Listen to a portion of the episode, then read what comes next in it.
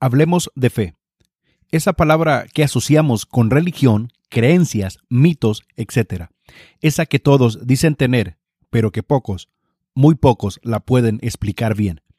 Soy Mario Castellanos y hoy te voy a hablar algo de la fe.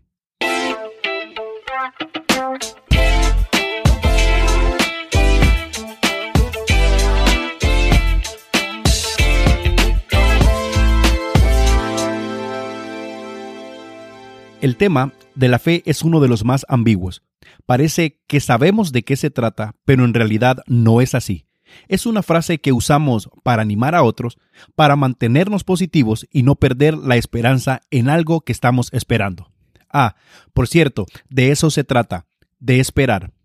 Lo que hace de la fe un tema complicado es que se mueve en dos esferas desconocidas, esas áreas que en realidad quisieras tener control y sencillamente no puedes.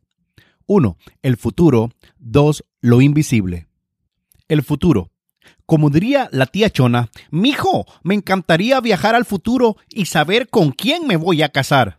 Lo que la tía no sabe, que yo vengo del futuro y allá sigue soltera.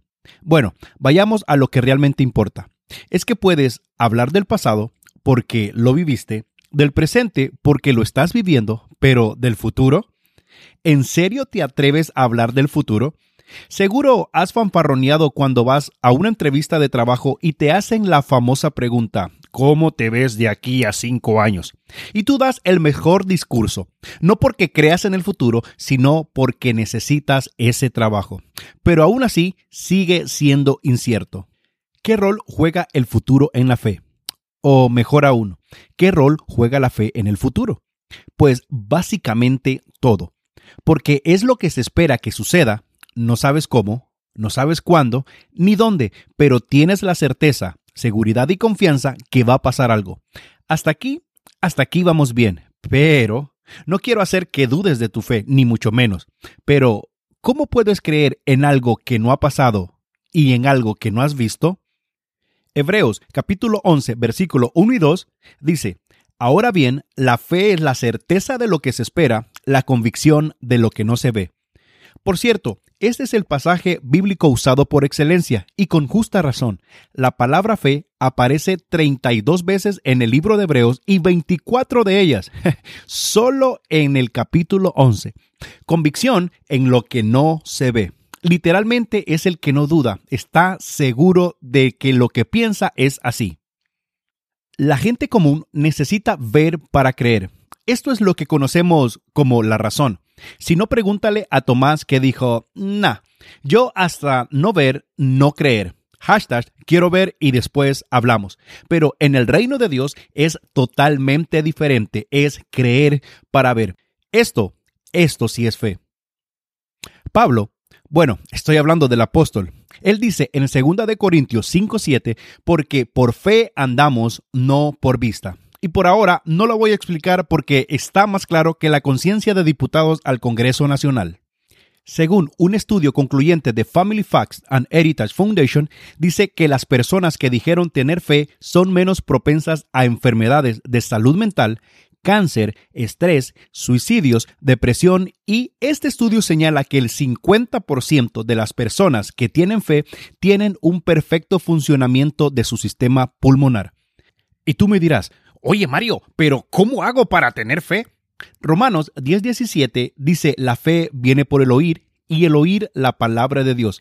Así que mi consejo es que empieces a escuchar más su palabra, porque sin fe es imposible agradar a Dios. Hebreos 11:6.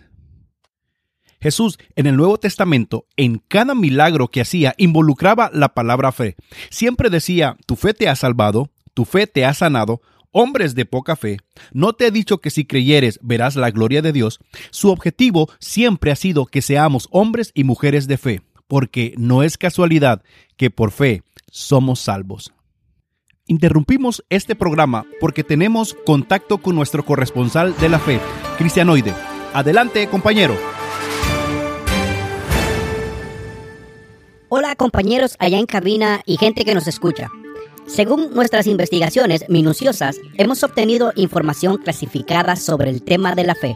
Aquí revelamos una cantidad de beneficios para las personas que tienen fe.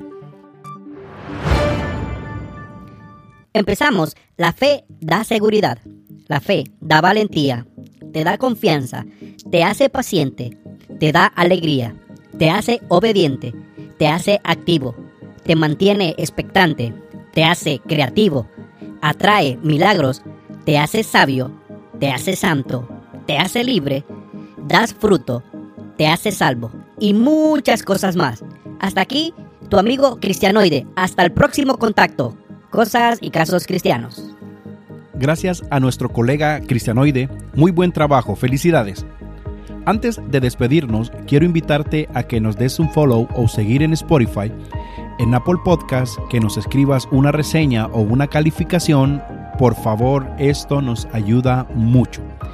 Y te cuento que ya tenemos canal de YouTube y nos puedes encontrar con el mismo nombre de este canal de podcast como Cosas y Casos Cristianos. Y también te dejo el enlace en la descripción porque también tenemos una cuenta de PayPal. Esto es por si quisieras apoyar este proyecto. Y nuevamente, muchísimas gracias. Te saluda Mario Castellanos. Bendiciones.